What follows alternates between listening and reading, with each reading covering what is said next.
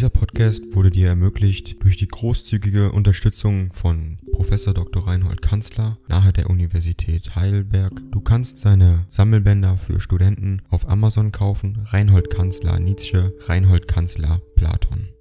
Danke fürs Zuhören. 117 an Avenrode Rosenlau-Liebart, 28. August 1877. Lieber, lieber Freund, wie soll ich es nur nennen, immer wenn ich an dich denke, überkommt mich eine Rührung, und als mir neulich jemand schrieb, Rodens junge Frau ein höchst liebliches Wesen, dem die edle Seele aus allen Zügen hervorleuchtet, da habe ich sogar Tränen vergossen, ich weiß gar keinen haltbaren Grund dafür anzugeben. Wir wollen einmal die Psychologen fragen, die bringen am Ende heraus, es sei der Neid, dass ich dir dein Glück nicht gönne, oder der Ärger darüber, dass mir jemand meinen Freund entführt habe und nun Gott weiß wo in der Welt, am Rhein oder in Paris, verborgen halte und ihn gar nicht wieder herausgeben wolle. Als ich neulich meinen Hymnus an die Einsamkeit im Geiste mir vorsang, war es mir plötzlich, als ob du meine Musik gar nicht möchtest und durchaus ein Lied auf die Zweisamkeit verlangtest. Am Abend darauf spielte ich auch eins, so gut ich es verstand, und es gelang mir, so dass alle Englein mit Vergnügen hätten zu hören können, die menschlichen Englein zumal. Aber es war in einer Fensternstube, und niemand hat es, so muss ich Glück und Tränen und alles in mich verschlucken. Soll ich dir von mir erzählen, wie ich immer, schon zwei Stunden Ding dong. AI kostet Geld. Wenn du diese Briefe ohne Werbung und ohne Unterbrechung hören willst, dann kauf sie dir doch unterm Link in der Beschreibung. Das Ganze ist moralinfrei und verpackt in mehreren Audiobook-Formaten nur für deinen Genuss. Danke für dein Verständnis und viel Spaß mit den Briefen.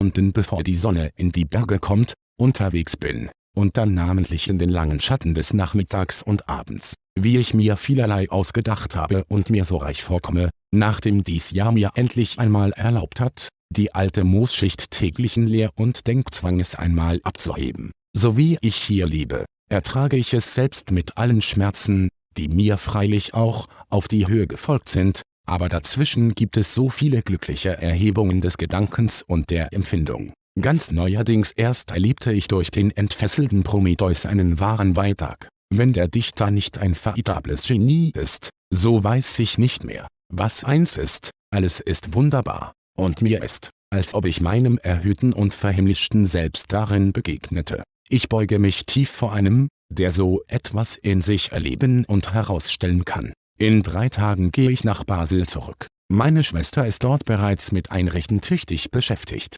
Der treue Musiker Pegast zieht in meine Behausung und will die Dienste eines hilfreichen Schreiberfreundes übernehmen. Mir graut etwas vor diesem Winter, es muss anders werden. Jemand, der täglich nur wenig Zeit für seine Hauptsachen und fast alle Zeit und Kraft für Pflichten auszugeben hat, die andere so gut besorgen können wie er. Ein solcher ist nicht harmonisch, mit sich im Zwiespalt, er wird endlich krank. Wenn ich Wirkung auf die Jugend habe, so verdanke ich sie meinen Schriften, und diese meinen abgestollenen Stunden, ja den durch Krankheit eroberten Interimszeiten zwischen Beruf und Beruf. Nun, es wird anders, sie malen non ulim sig erit. Inzwischen möge das Glück meiner Freunde wachsen und blühen, es tut mir immer herzlich wohl, an dich zu denken, mein geliebter Freund, ich sehe dich eben an einem rosenumgrenzten See und einen schönen weißen Schwan auf dich zuschwimmen. In brüderlicher Liebe dein F. Dieser Podcast wurde dir ermöglicht durch die großzügige Unterstützung von Professor Dr. Reinhold Kanzler nahe der Universität Heidelberg. Du kannst seine Sammelbänder für Studenten auf Amazon kaufen. Reinhold Kanzler Nietzsche, Reinhold Kanzler Platon. Danke fürs Zuhören.